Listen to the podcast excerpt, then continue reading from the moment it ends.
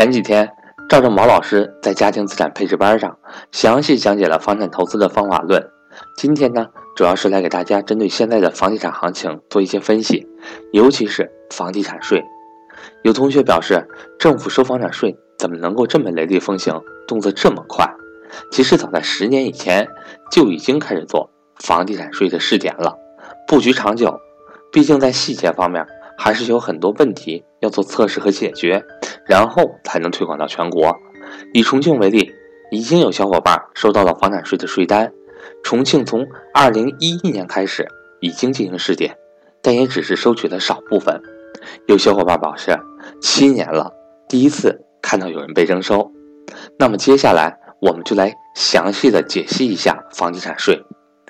财政部部长肖捷日前在党的十九大报告辅导读本中谈及房地产税。明确未来的房地产税将按照房屋评估值进行征收，尤其是以下两类人需要特别注意：第一类，三套房以上的人；第二类，三四线城市闲置房产很多的人。那么，什么是房产税？什么又是房地产税呢？这两者之间有什么关系呢？房地产税是一个综合性的概念，即一切。与房地产经济运动过程中有直接关系的税都属于房地产税。在中国，包括房地产业增值税、企业所得税、个人所得税、房产税、城镇土地使用税、城市房地产税、印花税、土地增值税、投资方向调节税、契税、耕地占用税等。而房产税是以房屋为征收对象，按房屋的计税余额。或租金收入为计税依据，向产权所有人征收的一种财产税。简单来说，房地产税是包括房产税的。除了房产税，很多和房子有关的都会收税。房产税又怎么收呢？现行的针对工商业房产征收的房产税，是对房产原值一次性减除百分之十至百分之三十后的余值进行计算，具体标准。由地方确定，根据不同的城市房子，按照评估来征收房产税，可能是一点五个点，也可能征收两个点。按面积来算，假设一套北京或者上海的房子，根据评估以后算得的数值是五百万，那么减去百分之三十，余额即为三百五十万。按余额收百分之税，百分之一点五的税的话，那就是。三百五十万乘以百分之一点五等于五点二五万，如果减除百分之十，那么余额就为四百五十万。按余值收税百分之二的话，收税为四百五十万乘以百分之二等于九万。也就是说，一套五百万的房子，最低为五点二五万，最高收九万的税。如果一套五百万的房子出租出去，租金每月五千，每年也就是六万元。甚至无法抵过税收。如果房子没有涨价，那就是相当亏的。即使涨价，也会提高税收。但是现在的房市走向是往租房方向发展，所以如果把房子租出去，是可以降低税收的。那如果房子涨价，又会怎么收房产税呢？如果今年是五百万，就按照五百万进行收房产税；如果明年是六百万，就按照六百万来收税。也就是说，即使房子涨价，税收也在增加，不是想着只要涨起来，税收就会减少。以前买房子每年涨幅至少百分之四，而通货膨胀至少都百分之四了，所以很多人买房子都是赚的，反正钱放着也是贬值。但是现在不一样了，房子涨幅不大，还要收税，再也不是稳赚不赔的投资了。那么对于多套房的房主，又会如何征收房产税呢？其实从去年开始，全国互联网就已经实现了并网查询，这意味着一个人有多少套房子，在数据库里面是一目了然的，隐形富豪再也无法隐形。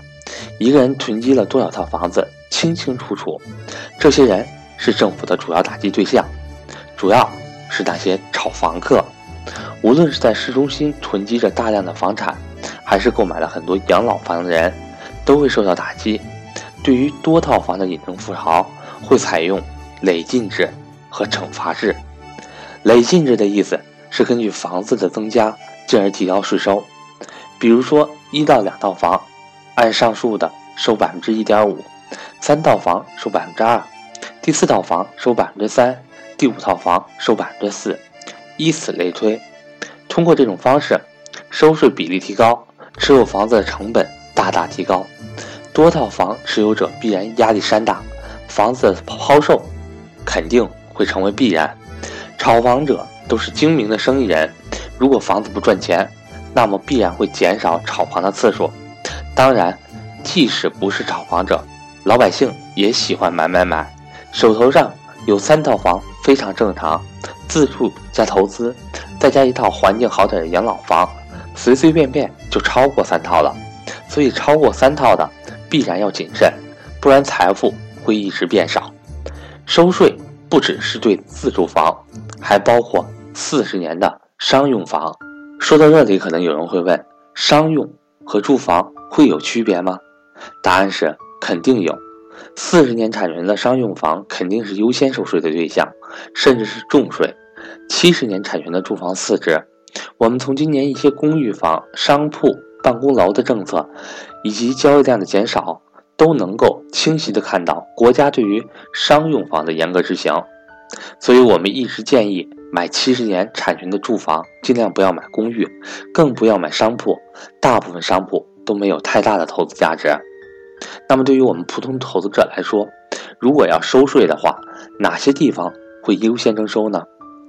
如果说开始收税，肯定是先城市后乡镇，先市民后农民，先企业后个人，财政最紧张的地方会先收税，钱要交到政府，缺钱的政府最需要先收，所以尽量不要买四十年的商用房，会优先收税，尽量买七十年产权的。一旦房产税开征，那么又有哪些部门来执行呢？国家一般会授权给地方政府，主要是省一级的地方政府来进行征收。又有哪些房产需要交税呢？如果真要征收房产税，那么最可能征收的方式是按照面积进行征收。比如说，大于一百平米的房子就要征收，而小于一百平米的就不用征收。当然，不同的城市将会有不同的政策。最后，关于房市的走向，也说一下我的一些个人看法。我们此前就已经经常提到，房市的黄金十年已经过去了，进入白银十年的阶段。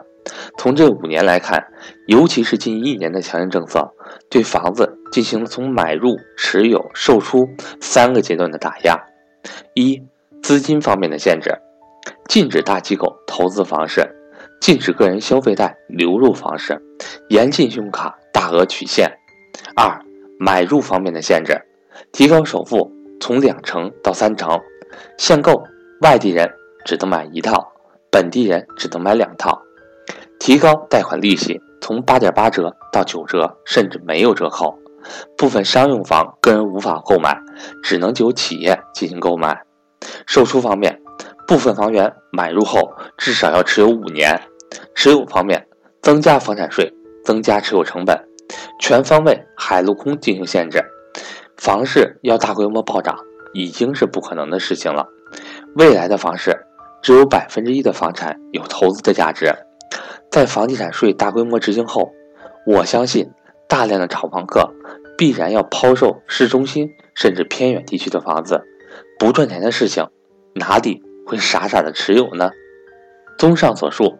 对于广大普通投资者来说，房产税已经试点了五年以上，两年内必然会大规模执行。